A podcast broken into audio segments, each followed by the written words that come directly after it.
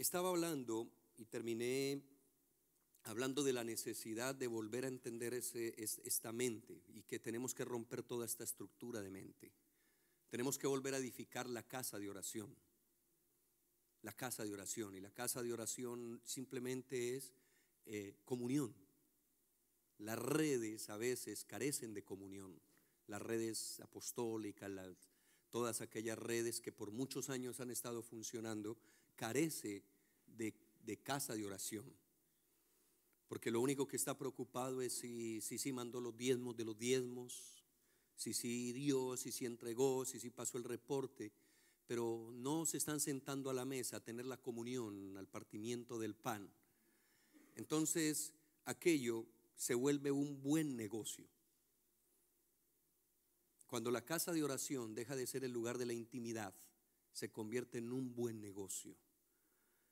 Y infortunadamente muchas veces encontramos eso. Entonces, quiero retomar donde terminé ahora, porque cuando el Señor llega y saca a los cambistas, Él dice que volvieron la casa de oración, el lugar donde tenía que venir la comunión, el lugar donde todo estaba siendo expresado de Dios hacia el hombre y el hombre hacia Dios, lo convirtieron en una cueva de ladrones. Una cosa muy diferente llegar a la cueva donde está David y otra cosa muy diferente llegar a una cueva de ladrones. Porque donde David, llegan amargados, endeudados. ¿Recuerda cómo llegaron todos los que luego se convierten en los valientes de David? Porque eso es lo que muchas veces tenemos que hacer, darle a entender a esta gente, porque dentro de todos ellos había un Benaías. Que Benaías llegaba a la cueva de Adulán y cuando llegaba a la cueva de Adulán él se colocaba en la parte de atrás y escuchaba. Y entonces Benaías comienza a enfrentar leones porque él escuchó de David, quizás en medio de procesar el corazón de todos los amargados que había en aquel lugar, todos los endeudados, todos los enlutados, todo que tenían, todo lo que la sociedad le estaba presentando porque lo llevó a la bancarrota, porque la sociedad lo que quiere llevarnos a la bancarrota. Entonces, Benaías escuchaba las historias de David cuando salía, enfrentaba a los leones, los osos. Entonces Benaías decía, ah, se puede matar osos, se puede matar leones. Al punto tal que Benaías iba y enfrentaba a los osos y enfrentaba a los leones, sobre todo los leones. O sea, Benaías dice que hay un momento en la historia de, Benaías, y se lo dejo de tarea porque no tenemos tiempo para hacerlo, pero que el, oso, el león, cuando vio a Benaías salió corriendo. Y Benaías se fue detrás de él y se metió a la cueva donde estaba el oso. A mí me sale un pequinés, un perrito así, y es mucho lo que yo corro. Pero Benaías logra entender el lenguaje. Quiero traerlo de ejemplo, el lenguaje. Y, la, Benaías, al entender el lenguaje, él se convierte en uno de los valientes de David. Al punto tal que Benaías, cuando llega al proceso de la vida de Salomón, Benaías se encarga de que, de que, de que no fueran a tocar a la tsunamita. Porque se estaba pidiendo la tsunamita, la que había estado con David.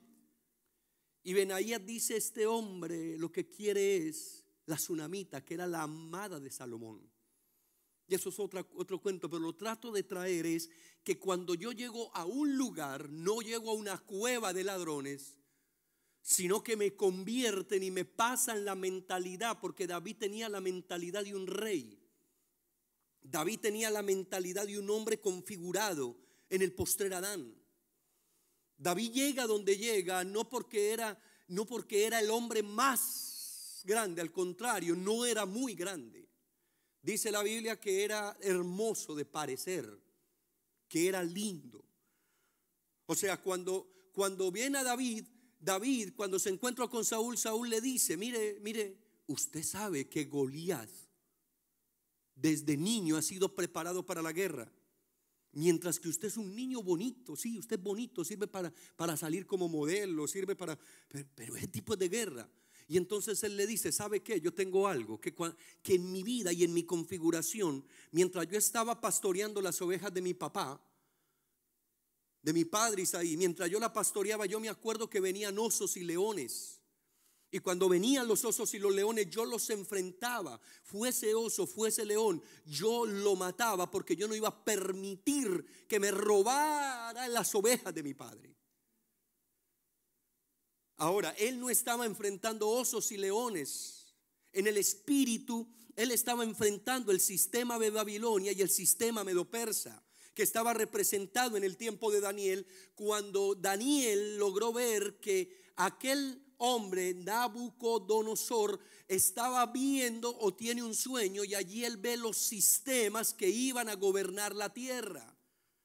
Entonces, proféticamente lo que, lo que estaba enfrentando, porque la primera parte, recuerde que tiene que ver con un, lo que él ve es un león.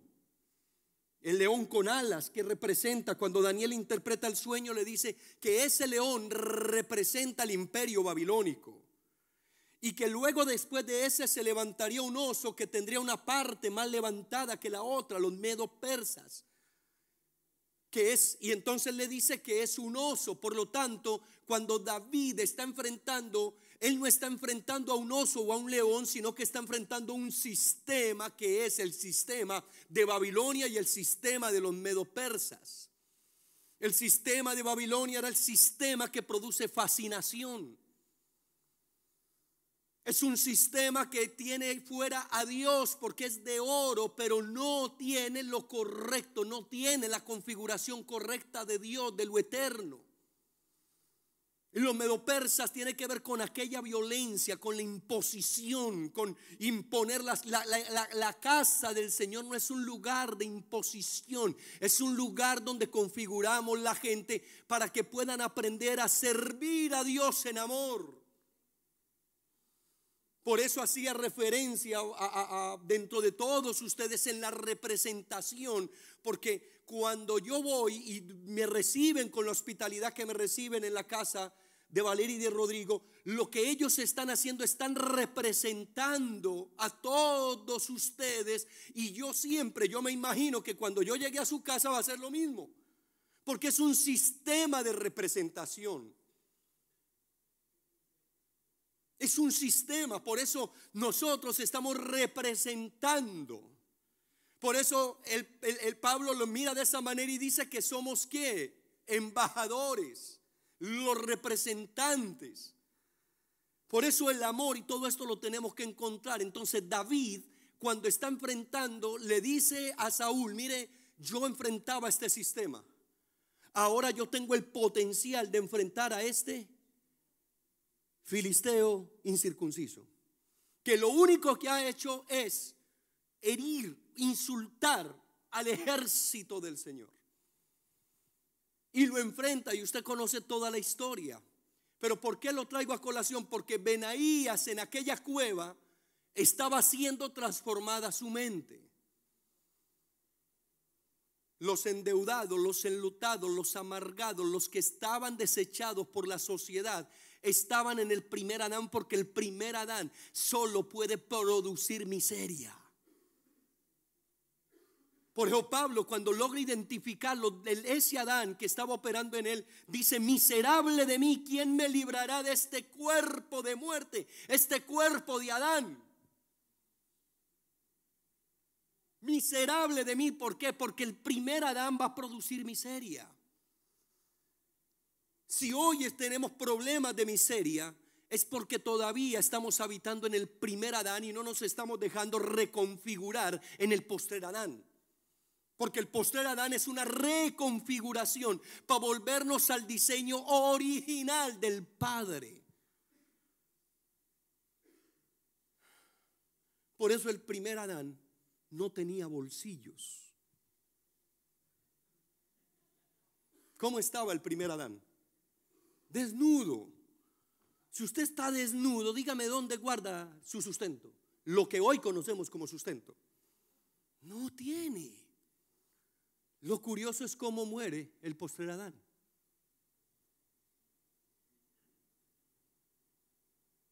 Y cómo resucita, porque luego él deja todo, la manta y todo, queda en la tumba.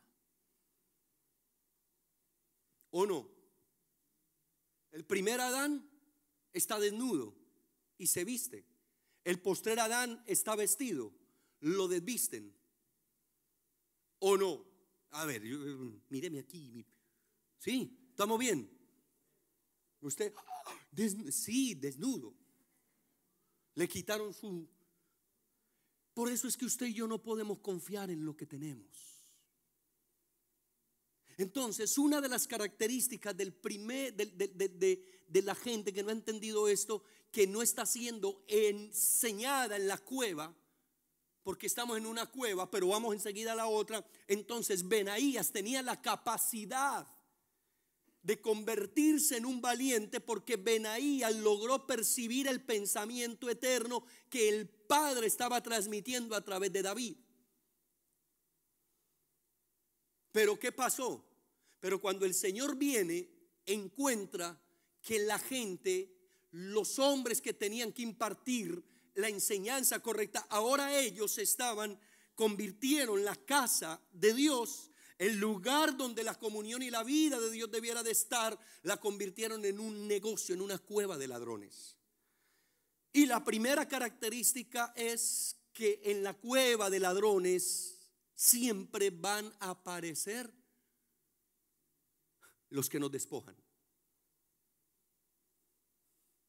Una cosa es que Dios demande y otra es que te manipulen para quitarte.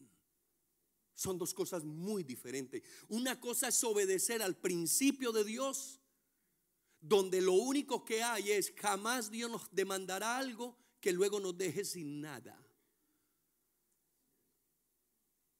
Y otra cosa muy diferente es entrar en la condición de los hombres donde lo único que quieren alimentar es su orgullo. Perdóneme, no, no voy a hablar de, de, sí, voy a hablar de sí. Y creo que también viene para acá. Hace poco estuvo en Colombia, un, hombre que vive en Roma, argentino. Como dice un humorista en Colombia, el que lo entendió, lo entendió. Yo no voy a traducir la pobre El que lo entendió, lo entendió. Y cuando este señor, este hombre, llega, hermano, eso se reúne cantidad de gente, pero no hay transformación social. Aquí no sé cuánto estarán diciéndole en, en los cajeros que si va a aportar para la visita de este She, ¿verdad? Y esta gente viene y cuando esta gente viene, no hacen nada, hermano. Lo que aceleraron fue el proceso donde en estos momentos cerca de 300 mil delincuentes saldrán de la cárcel. Porque cuando ellos llegan, no sé aquí, pero cuando ellos llegan, en el caso de Colombia, que llegó a Colombia, entonces le reducen la pena, la condena a ciertos delincuentes. O sea, no aportó nada. Lo único que produjo fue un caos en la ciudad vehicular. Y se lo digo en referencia, ¿por qué? Porque va a haber gente que lo único que va a dejar es caos, no aportará y lo único que va a traer es despojo para las generaciones. Si Dios nos demanda construir, vamos a construir, pero no será la prioridad de nuestra vida, porque seguiremos construyendo el cuerpo de Cristo, seguiremos edificando el cuerpo del Señor y transmitiéndole correctamente el pensamiento que los conecte a Dios y no a los hombres. Entonces esta gente, esta cueva de ladrones va a producir en medio de la gente, va a producir que lo van a despojar. La mente del primer Adán es despojar. Por eso tenemos los países en corrupción y eso no se va a acabar. Porque tienen la mente, por eso ayer el apóstol Tamo hablaba y expresaba todo, que tú puedes estar con ellos, están en corrupción, pero esto no significa que ellos, aunque están en esa posición, no significa que van a hacer lo que nosotros somos, ni van a seguir al Dios, a la mente y a los códigos que nosotros estamos manejando. Despojar. Lo segundo es que van a terminar hiriendo. Yo no quiero ver una iglesia herida. Por eso encontraremos la gente que dice, ¿por qué si yo hice esto, por qué no recibí aquello? Porque hirieron los patrones, los códigos, los modelos, lo que Dios eternamente diseñó. Nosotros lo forzamos. Y cada, si yo tomo a alguna persona y la forzo, puedo producir una herida. Puedo dañarle. Si le tomo de la mano y, trato de detenerla, forzo su cuerpo, estoy forzando su mano, termino quebrándosela. Termina herida. Aquello que viene por la fuerza es aquello que termina hiriendo a los que están alrededor nuestro. Termina la gente herida. Y el Señor está atacando a ese tipo y da la enseñanza y dice qué es lo que pasa cuando caemos en manos de ladrones. Por último, le quitarán la vida de Dios. Lo dejarán casi muerto. Porque recuerde que el primer Adán, en el, primer Adán todos mueren. Es lo que dice 1 de Corintios 15, 21. En el primer Adán todos mueren. Todos. Muerte. Pero en el postrer Adán vamos a tener todos vida. Por eso él dijo, yo vengo a darle vida y esa vida es en abundancia y abundancia no es tener todos los recursos materiales, abundancia es tenerlo a Él que llena toda, con toda la plenitud de la deidad, llena todo mi ser. Eso es abundancia. Entonces, esta persona, este ser que nosotros estamos configurando en este tiempo, es el postrer Adán que está en nosotros, que, que ha sido dado que fue entregado, que cuando vine a la vida y a la naturaleza de Cristo, vino a mi vida. Estoy en Él y Él está en mí. Por eso estoy en Cristo. Por eso me muevo en Cristo. Por eso lo que, lo que somos, somos en Cristo. En Él somos, en Él vivimos, en Él nos movemos. Todo tiene que ver con Él. Yo tengo que sacar la expresión de Cristo de cada persona que Dios está colocando delante de mí. Lo más hermoso que yo puedo hacer es reunirme con gente que me está expresando la vida y la naturaleza de Cristo. Cuando tú ves la expresión de Cristo en un ser que todavía tiene una mente que está cautiva por el primer Adán, pero la ves expresando a Cristo. Por eso, de aquí en adelante a nadie conocemos según la carne. Primera, segunda de Corintios 5, 16. A nadie conocemos según la carne. A nadie conocemos según el primer Adán. Yo no voy a conocer a Manuel según el primer Adán. Por eso la iglesia cuando no conoce, cuando conoce a la gente según el primer Adán, lo primero que va a hacer es juzgar a la gente. Juzgar a la gente. Yo le hago una pregunta. Si hoy la iglesia del Señor tuviese a un eminente, si lo estoy, y estoy hablándole en términos de que, de que, de que me, me, me, ayude a, a, ver esto, tuviésemos a un, a un eminente apóstol Pablo en medio de nosotros, ¿será que nosotros lo quisiéramos tener en nuestras congregaciones?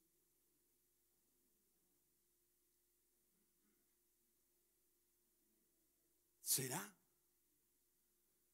Porque recuerde que Pablo eh, tenía sus problemas para salir en la revista de farándula. Recuerde que el, hombre eh, no, no tenía un físico que nosotros llegáramos a decir, qué hombre tan apuesto. Dicen que él tenía un problema que tengo yo.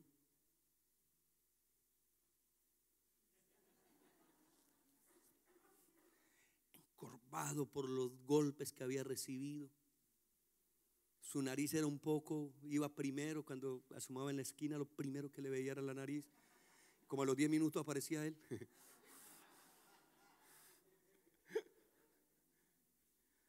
Pequeño. Eh, cuando, cuando se habla de que Dios colocó ese poder en un, brazo, en un vaso frágil, se refería a él. Era frágil. Ahora, creemos que Pablo era un tremendo predicador. ¿O no?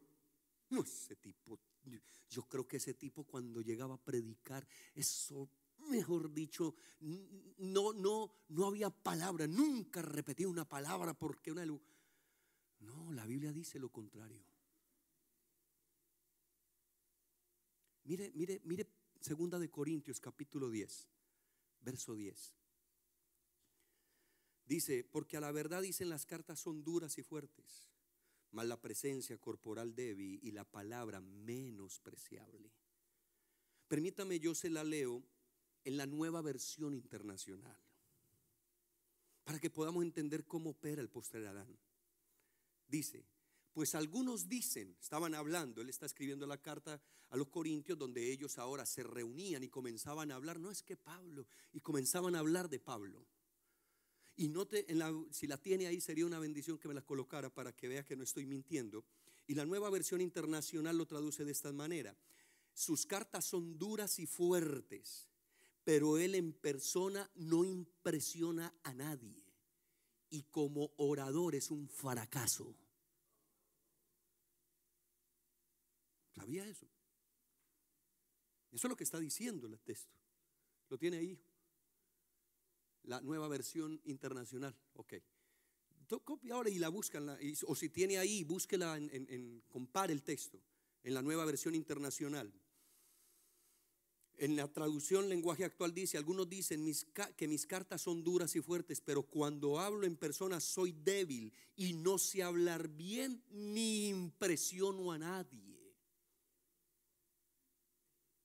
El apóstol que hoy tomamos sus cartas como referencia para la gran revelación. Mm. El tipo llegaba y cuando el hombre llegaba, el tipo no impresionaba a nadie. Y, y cuando empezaba a hablar, la gente, no, este es un fracaso, este no dice nada.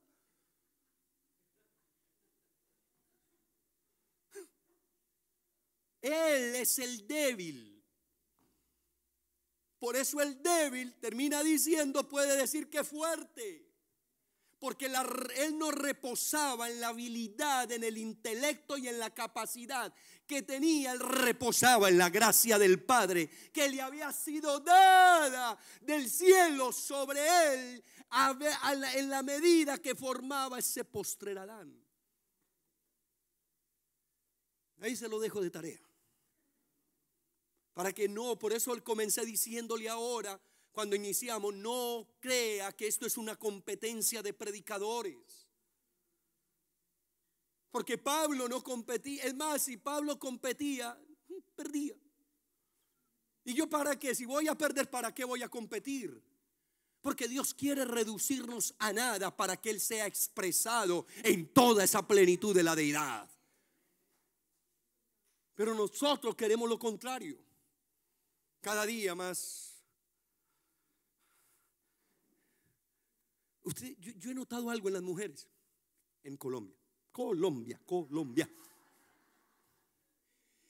Entre más bajita, quiere un carro más grande. En Colombia, estoy hablando en Colombia. Ella, o sea, uno ve ese, en Colombia decimos ese mujeronón ahí en ese carro. Hermano, cuando se baja uno, está viendo el vehículo así, el vehículo lo está viendo así. Cuando se baja, termino viendo así. o sea, tarde que temprano, la vida nos vuelve a aterrizar. ¿Para qué nos montamos en lugares de donde al fin y al cabo vamos a caer? No es mejor ser lo que somos y entenderlo, porque el postrer Adán es alguien que nos conforma en el diseño eterno de Dios. Porque no nos ve como los hombres nos ven. Por eso, por eso el Señor le decía cuando fueron a ungir a David. Recuerda cuando fueron a ungir a David. Entonces él dice: No, no, no, no, no, ¿qué le está pasando, Samuel? Diga Samuel, diga Samuel. Ya que llegó Samuel. Samuel, ¿qué estás haciendo? Yo no miro lo que miran los hombres. yo miro es el corazón. Por eso me gusta mucho cuando la gente no puede entender esto. Si, eh, eh, en, en, en, primer libro de los Reyes, capítulo 9, en el verso 3 y 4 resulta que Salomón, Dios se le aparece como se le había aparecido la primera vez a David, a, Salomón se le aparece como en Gabaón se le había aparecido la primera vez. Y cuando se le apareció y él le está diciendo, Señor, que tú habites en este lugar, que tú estés en este lugar, que tú estés con nosotros, entonces el Señor se le aparece y le va a decir quién era para Dios David, no para los hombres, sino para Dios quién era David le va a decir, mire, yo sé que ustedes tienen un concepto de David. Yo sé que ustedes piensan que el tipo era un pervertido sexual. Pero yo le voy a decir para mí quién era David. Y, le voy a lo voy a colocar como referencia para tu vida. Porque el asunto del reino no tiene que ver con lo que tenemos adelante, sino con lo que tenemos adentro. Entonces, primer libro de los Reyes 9:3. Entonces Dios le habla a David, le habla a Salomón, ya David está muerto, diga, está muerto, diga, está muerto. ¿Cómo es de lindo cuando hablan después de que está muerto? ¿No ha notado que todo mundo, eh, el, mire, hay gente que cuando uno está haciendo un, un funeral, uno está encartado, tiene problemas con el que tiene ahí. ¿Qué digo? Porque el tipo era, en estos días estuve en un, antes de venir, había un funeral de una hermana de la congregación de la congregación de una de las hijas de la ciudad, una congregación a quien está el cuidado de la gracia del Padre manifestada en nosotros. El muchacho eh, que mataron hijo de esta hermana en la fe, le dieron siete tiros en la espalda y tres en la cabeza, por detrás. Y lo mandó a matar exactamente el jefe de la banda porque este muchacho estaba cogiendo mucha fuerza y al, paso que iba lo iba a desplazar a él. Esa solo ya en dos días había asesinado a cinco personas, dentro de ellas una persona anciana de edad. Y en ese sector de la ciudad se prohíbe que toquen niños y ancianos. Entonces él tomó esto y dijo, vamos a desaparecer. Y quien lo mató era su mejor amigo, con el que hacía trabajos. ¿Entiende la palabra trabajo, verdad? Entonces, cuando yo llego al funeral, ¿qué dice uno del tipo? ¿Qué digo yo de él? ¿Qué puede uno expresar de un muchacho que uno ya sabe cuál es su vida? Nada, Señor, eh, ora por la familia, y hasta aquí llegamos. Pero cuando nosotros vemos a David en el corazón de Dios, mire lo que dice David. Y le dijo Dios, yo, eh, yo he oído tu oración y tu ruego que has hecho en mi presencia. Yo he santificado esta casa que tú has edificado para poner mi nombre en ella para siempre. Y en ella estarán mis ojos y mi corazón todos los días. Verso 4. Y ahí le dice, y si tú anduvieres delante de mí como anduvo David tu padre, en integridad de corazón y en equidad. En o sea, la referencia a Salomón que yo quiero poner en tu vida es tu padre. Y quiero que tú seas como tu padre en integridad de corazón. Integridad, para eso ahí es donde usted tiene que saber que lo que muchas veces se nos expresaba es, Señor, David fue conforme al corazón de Dios antes, porque eso es el primer Adán, que está midiendo todo, conforme el bien y conforme el mal. Pero Dios no vio eso, porque Dios al fin y al cabo lo que siempre termina pesando es el corazón del hombre. ¿Y por qué pesa el corazón del hombre? Porque Eclesiastés 3:11 dice que en ese corazón yo he puesto y yo he puesto eternidad en el corazón de ellos.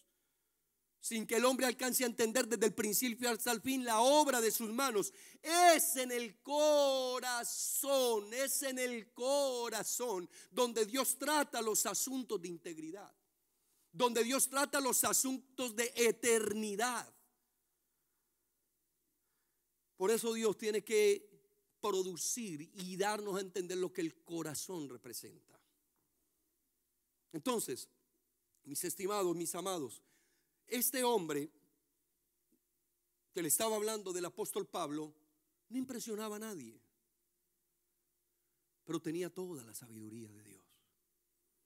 No nos dejemos impresionar, porque es en esa impresión donde podemos perder la visión. La gente que se deja impresionar por hombres termina perdiendo la visión. Por muchos lugares lo hemos visto. Por muchos lugares nosotros hemos visto cómo la gente termina. Tú hablas con alguien que ha pasado por procesos difíciles porque eh, eh, terminaron mal y siempre te vas a encontrar con una respuesta de parte de estos hombres. No sé en qué momento me desvié. Entonces, para que esto no pase, tenemos que dejar la cueva de ladrones y no permitir, no podemos herir a la gente, no podemos despojar a la gente, no puede convertirse en eso, sino que tiene que ser un lugar donde la gente se está reuniendo a la intimidad. Y el postrer Adán tiene la necesidad, y espero dejarlo simplemente hoy eh, eh, como semilla para su vida, de cultivar lo que en el reino se está determinando. Si dijimos que se quitó la paz de la tierra en la introducción de aquel caballo, aquella figura donde el bermejo está montado por alguien que quita la paz, entonces tenemos que encontrar que en el postrer Adán hallaréis descanso para vuestras almas. Aprended de mí que soy manso y humilde de corazón y hallaréis paz, descanso para vuestras almas. Por lo tanto, el hombre que está entendiendo este principio es un hombre que comienza a tener la claridad de que esto tiene que ver con volver a restituir la paz que se perdió después de la expulsión del Edén. Todo en el Edén funcionaba en armonía y funcionaba en paz. Todo. No había lugar donde no se manifestara la paz. Algunos que hemos tenido que, que, hemos vivido, nos ha tocado vivir en naciones, en el caso mío, en una ciudad tan violenta como ocurrió en los años 80 en Medellín, Colombia, donde mi madre sabíamos que salíamos cualquiera de nosotros, los integrantes de la familia, y no sabíamos si íbamos a volver. Porque en todo lugar el Señor Pablo Escobar Gaviria estaba haciendo estallar bombas, explotar bombas por cualquier parte. Tuvimos una generación que la perdimos por causa del narcotráfico. Y era una ciudad que no había paz. Tuvimos problemas terribles en aquel, en aquel tiempo. Y en ese, en ese en ese contexto donde se pierde la paz, la zozobra entra, eh, eh, el, eh, la, vida del hombre no está segura, no hay tranquilidad. Por algo el Señor dijo que siendo Él el buen pastor nos haría descansar paz en lugares y en pastos delicados. Él nos haría descansar. Y los pastos, los lugares delicados, tiene que ser deleite, deleite, den, deleite, deleite. Es retornar al lugar del origen que está manifestado en el postrer Adán. Por eso es que cuando viene la tormenta, recuerda, Cristo está durmiendo con sus discípulos, está él durmiendo, los discípulos están allí y ellos y él está durmiendo y si viene toda la tormenta sobre aquel lugar y los discípulos asustados, con miedo, con temor, con falta de paz, vienen a los discípulos al Señor y le dicen, "Señor, no temes que estamos pereciendo." El Señor se levanta mira y da la orden para que todo entre en paz, para que venga el orden. ¿Y por qué él hizo eso? Porque él venía de un lugar de paz. Está tranquilo, está en reposo, está durmiendo. Y cuando se levanta, él viene de una dimensión donde hace que todo lo que está alrededor de él entre en la misma dimensión de paz. Mientras que los otros estaban asustados, no podían ver porque cuando no tenemos paz no podemos ver lo que hay alrededor de nosotros. Y cuando no podemos ver lo que hay alrededor de nosotros es porque la paz no ha inundado la vida de nuestra vida, de nosotros, de cada creyente. Es allí donde yo termino toda la introducción que le he dado para entrar en el tema. ¿Qué pasó? Vamos a entrar en tema. Están bellos. Primera de Corintios, eh, perdón, Lucas capítulo 10, versos del 1 al 6. Vamos a leer la Biblia. Es que usted, yo sé, usted dijo, ah, no leyó la Biblia hoy. Vamos a leerla, vamos a leerla. Que usted vaya tranquilo y crea que, que la cosa está bien. Lucas capítulo 10, verso 1. Después de estas cosas, designó el Señor también a otros setenta, a quienes envió de dos en dos delante de él. ¿Cómo los envió? Si tú no puedes irla con uno, ¿cómo vas a irla con cien? Andarán dos juntos si no estuvieran de acuerdo. O sea, Él los tiene que enviar para ver si ellos primero se ponen de acuerdo, caminan en paz, para entrar a un lugar y establecer paz. Entonces Él los envía de dos en dos delante de Él a toda ciudad y lugar que Él había de ir. Él había de ir. Toma 70, los envía de dos en dos a todo lugar que Él habría de ir. Y les decía, la miesa, la verdad, es mucha, mas los obreros pocos. Por tanto, rogad al Señor de la mies que envíe obreros a su mies. Id, he aquí yo os envío como corderos en medio de lobos. O sea, de una vez le está diciendo lo que va a pasar.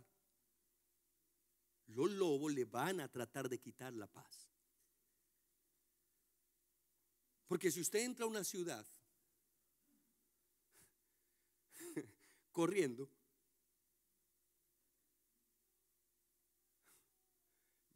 voy a hacer yo. ¿Me deja hacer yo? Sí, no se enoja. Entonces yo entro a una ciudad corriendo. Paz, paz, paz, paz, paz. nadie cree. ¿O sí? Corriéndole al lobo. Nadie cree. Pero ¿cómo entra una gente de paz?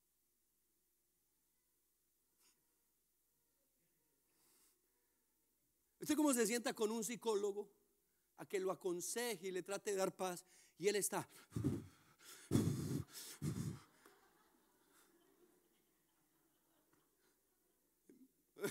El pobre no la tiene que va dar. No puede. Porque el primer Adán jamás te dará paz. La configuración del primer Adán jamás te podrá dar paz. Así estudia psicología, psiquiatría, eh, elevada a la enésima potencia. No sirve. Entonces le dice, van de dos en dos. Y lo primero que van a encontrar para probar su vida son lobos que van a tratar de quitarle la paz. El sistema te va a tratar de quitar la paz. Ahora, esa paz no es el producto suyo, es el producto de Dios. Yo le estoy no, no me tome esto como el producto de, del, del pensamiento humano, no, la paz de Dios, que es la que sobrepasa todo entendimiento, la que Él dijo que nos iba a dar. Y recuerde que el reino de los cielos es justicia, paz y gozo, porque es el resultado del Espíritu Santo. Entonces, Él le dice, van a ir como lobos, van a encontrarse con lobos, y cuando esto pase, entonces van a llevar, vayan a donde van a ir. Número y número, número, verso 4 del pasaje de Lucas 10 dice: No llevéis bolsa, O sea, los está retornando a lo que le dije ahora, a un Adán desnudo. Desnudo, que no tiene ropa, que no confía en sus posesiones. Note que, por favor, note que hoy la sociedad y el primer Adán me presenta reposo, paz y tranquilidad asociado con recursos financieros, con riquezas, con dinero. Pero el Señor ahora me está presentando una paz muy diferente. Porque Él me dice, van a ir allá, pero ahora despójese, desquites en todo, en lo que puedan confiar. ¿Por qué? Porque no dependerán de ustedes, dependerán de mí. Y quien van y la señal, la muestra de que llegaron al lugar correcto es paz. Mire. Y no llevéis bolsa, ni alforja, ni calzado, y a nadie saludéis en el camino. En cualquier casa donde entréis, primeramente decid paz. Es lo primero. La doctrina que se implanta en la familia de la fe es la paz. Lo primero, cuando lleguen a esa casa, lleguen. Por eso Pablo no daba el saludo de la paz como, como un saludo ahí. No, no, no. Pablo sabe de qué está hablando. Porque lo primero que tenemos que encontrar es la paz. Porque en la paz está el reposo. Por eso si Josué le hubiera dado un reposo a Israel, dice Hebreos, no hablaría de otro reposo. Y, luego dice que tenemos que entrar en el reposo, en la paz del Señor. Porque es otro reposo. Y, eh, pero es lo primero. Porque cuando el Señor hace todo en los seis días, al séptimo día, reposa, entra en la paz. De ahí es donde viene que el Señor le demanda a Israel que le guarden el séptimo día como de reposo. Pero en el séptimo día que él reposaban, lo que los llevaba a reposar era que tenían el alimento del Padre suministrado por los padres de la casa. Por eso podían reposar. Por eso Mateo 6:33 le dice que no nos ocupemos, que comeremos, que beberemos, sino que vuestro Padre saben de que ya que tenemos necesidad de estas cosas y no las va a dar porque la gente que está hoy en el primer Adán, lo último que tienen es reposo. Lo último que tienen. Entonces vayan y cuando lleguen a esa casa, encuentren, lleguen y por favor saluden y digan la paz sea sobre esta casa. Y dice, y si hubiere allí algún hijo de paz, vuestra paz, vuestra paz reposará sobre él. Y si no, se volverá a vosotros. Esto es maravilloso, hermano. En el proceso de quebrantamiento de salud de estos seis meses que pasé, yo logré entender esto. En cierta medida, porque esto va uno entendiéndolo y va creciendo en la medida. Pero lo que yo puedo percibir en el espíritu y en el pasaje es que la paz es lo que prepara el lugar para que Cristo pueda reposar entrar, permanecer. Él les está diciendo a los discípulos, a los 70 que ha escogido, vayan a los hogares, vayan a las ciudades y preparen el camino. Por eso usted va a ver, amado, en Colombia, a los pastores destruyéndose unos a otros. Y luego nos paramos a ministrar y a predicar y a decir, el Señor está aquí. ¿A dónde? Aquí. ¿A dónde? Aquí. No, si no hay paz. En cuanto dependa de vosotros, estad en paz con todos los hombres. La cuestión es que la paz es en cuanto dependa de mí. Es lo que yo tengo a mi alcance. Va a haber gente que no nos va a querer. Hay gente que uno llega, ministra ciertos mensajes, ellos se sienten ofendidos y, y obviamente no tienen paz con uno. La cuestión es, ¿quién tiene la paz? ¿A quién se le demanda la paz? A los hijos de paz. Yo los mensajeros que hemos venido, incluyendo mi propia vida, hemos traído un mensaje de paz. ¿Por qué? Porque estamos tratando de reconciliar el reino, reconciliar el eterno propósito con la tierra en toda la dimensión. No tenemos todo, estamos en el proceso de ir haciéndolo, pero una cosa estamos seguros, no vinimos a algo diferente de poder contribuir para que sea edificado el cuerpo de Cristo en la paz del Señor. Y esta paz se supone que lo que tenemos en la congregación de la iglesia que se congrega en ese lugar debe de recibir esta paz para luego transmitirla a sus hogares. Por eso los niños no van a querer, los niños no van a querer vivir en la congregación. ¿Recuerda la historia aquella? Papi, quedémonos viviendo en la congregación. No, mi hijo. Sí, papi, quedémonos allá. Y a lo último de tanto insistirle le dice, pero ¿por qué quiere que nos quedemos allá? Porque usted allá es tan lindo.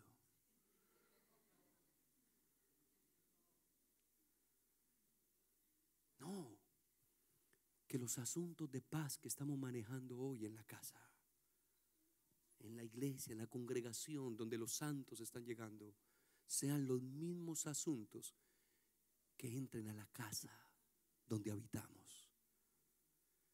Que nos reconozcan como esos agentes de paz donde estamos trabajando. No como los que están trayendo confusión, guerra, destrucción. Por eso la escritura dice que el Señor, que Dios no es un Dios de confusión. Escúcheme, donde hay confusión no hay paz. Por eso, por eso allí en Babel los hombres entraron en confusión y perdieron la paz. Y cuando perdemos la paz no edificamos. Dejamos de edificar. El Señor lo sabe y le dice, confundamos sus lenguas.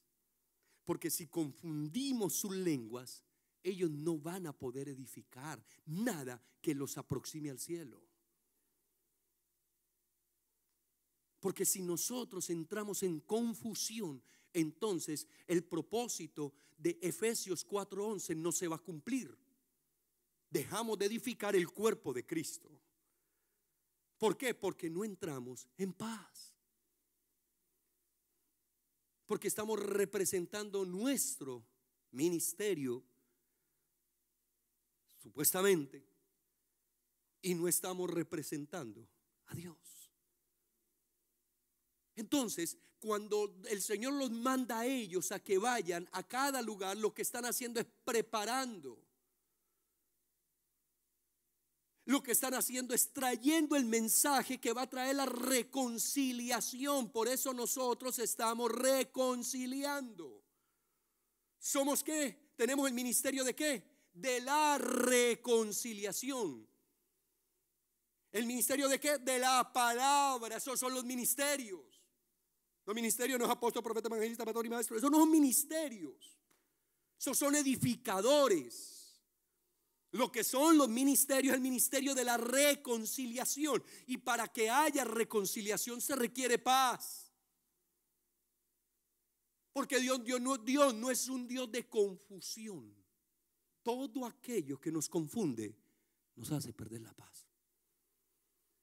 Viene un problema financiero a la nación, todo mundo entra en confusión y pierde la paz.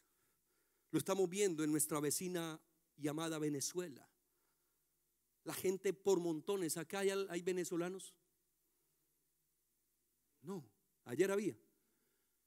Ok. Pero estamos invadidos de venezolanos. América se está invadiendo de venezolanos. ¿Por qué? Porque hay, no hay estabilidad en su nación. Porque la confusión jamás traerá estabilidad. Pero la paz, la paz hace que la tormenta cese, porque viene de una dimensión y vas a entrar. Todo lo que hay alrededor de nuestra vida lo hacemos entrar a la dimensión de donde nosotros venimos. Entonces, si andamos en confusión, si todavía estamos confundidos, ¿seré hombre o seré mujer?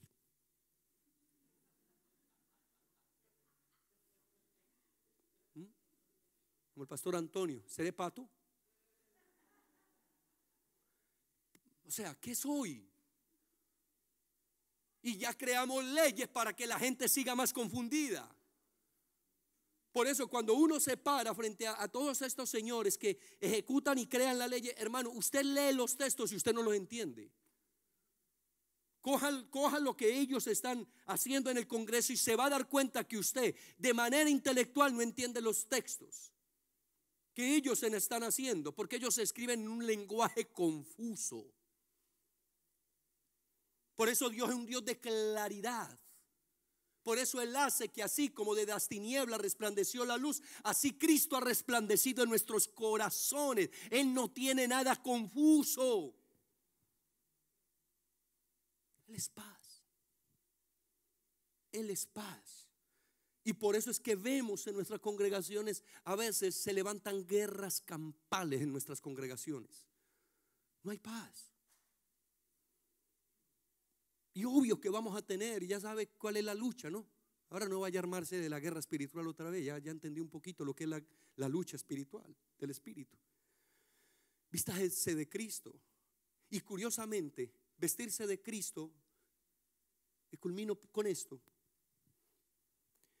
vestirse de Cristo era colocarse el calzado, estar aprestos con el Evangelio de la paz. Note lo que dice, con el Evangelio de la paz. Hay un Evangelio de paz. Y, el reino de los cielos es justicia, paz y gozo. Ahora, ¿por qué Él da la idea de que, es un que tenemos que estar calzados con el Evangelio de la paz? Porque recuerde que en el concepto romano, lo que ellos pisaban existía. Si ellos no lo habían pisado, eso no existía. O sea, que la paz da a existir el reino. Es la paz, amado. Por eso cuando, cuando Pablo tiene que traer el orden le escribe a Tito, Timoteo, le dice que el tipo, perdón, una expresión muy nuestra también, el tipo no sea contencioso. O sea, que no articule, que no tenga cosas que tengan que ver con ser bélico, con ser de guerra. Por eso tenemos que volver a traer la paz y en la condición de esa paz que retorna a la vida del postrer Adán. Por eso Él reconcilió todo lo que faltaba. Él lo cumplió en la cruz. Él se hizo huérfano en la cruz para que usted no fuera huérfano. Por eso dijo, ¿por qué me has desamparado? Para que tú jamás te sientas desamparado. Él sufrió el desamparo para que tú y yo no estemos desamparados, para que tengamos paz. O sea, cada vez que nosotros queremos ver el establecimiento del principio del postrer Adán, requerimos trabajar en la paz. Porque a paz nos llamó el Señor. No podemos seguir, amada iglesia del Señor, trabajando en el primer Adán. Porque el primer Adán es bélico, contencioso, ama el orgullo, la vanidad, ama estar en las primeras posiciones, ama que sea reconocido, ama, recuerde, recuerde, recuerde que Pablo era terrible como orador. no impresionaba a nadie. Pero estaba lleno de paz. Estaba lleno de reconciliación. Porque la vida del Espíritu y la vida del postrer Adán tiene que ver con traer la paz, transmitir y establecer la paz, no como una palabra como lo que estamos viviendo ahora en Colombia, que la paz de las FARC, que es un absoluto engaño. Los que vivimos allá sabemos que estamos viviendo y qué está pasando. Por fuera se ha presentado algo diferente, pero internamente hay otra cosa. No, nosotros somos los verdaderos portadores de esta paz. Iglesia amada, de Viña del Mar, de Chile, de donde quiera que sea, nosotros somos los embajadores de esta paz. Pero solo si nos posicionamos en el postrer Adán, solamente posicionados en el postrer Adán, despojémonos del primero, saquemos el primero y establezcamos el postrer Adán. La vida del Espíritu es la vida del postrer Adán, la vida de la carne es la vida del primer Adán. El templo de Jerusalén que, que, se fabricó era del primer Adán, la nueva Jerusalén es el postrer Adán. Todo lo que tenga que ver con la vida del Espíritu es lo que hoy estamos edificando. La iglesia maravillosa, la que usted ya sabe que le puede cantar, porque esa es la nueva Jerusalén, la que es bonita, la que tiene calle de oro y el mar de cristal.